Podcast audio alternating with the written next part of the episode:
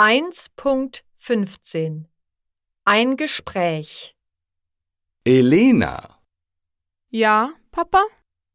du weißt doch, dass dein Cousin Pierre am Mittwoch aus Frankreich zu Besuch kommt. Ja. Ich freue mich schon total. Kannst du bitte im Haushalt mithelfen? Ich will, dass die Wohnung sauber ist, wenn er kommt. Ich gebe dir auch mehr Taschengeld dafür, wenn du diese Aufgaben machst. Hier ist die Liste.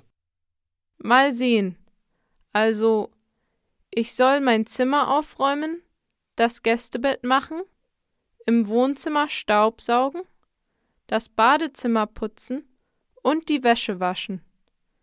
Das ist eine lange Liste. Wie viel Taschengeld bekomme ich?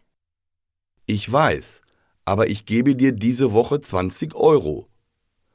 Was kaufst du mit dem Geld? 20 Euro. Ich kaufe Schulsachen, Süßigkeiten und Handyguthaben mit meinem Taschengeld. Ich spare 5 Euro. Wofür sparst du? Ich spare für ein Fahrrad. Na, dann leg mal los.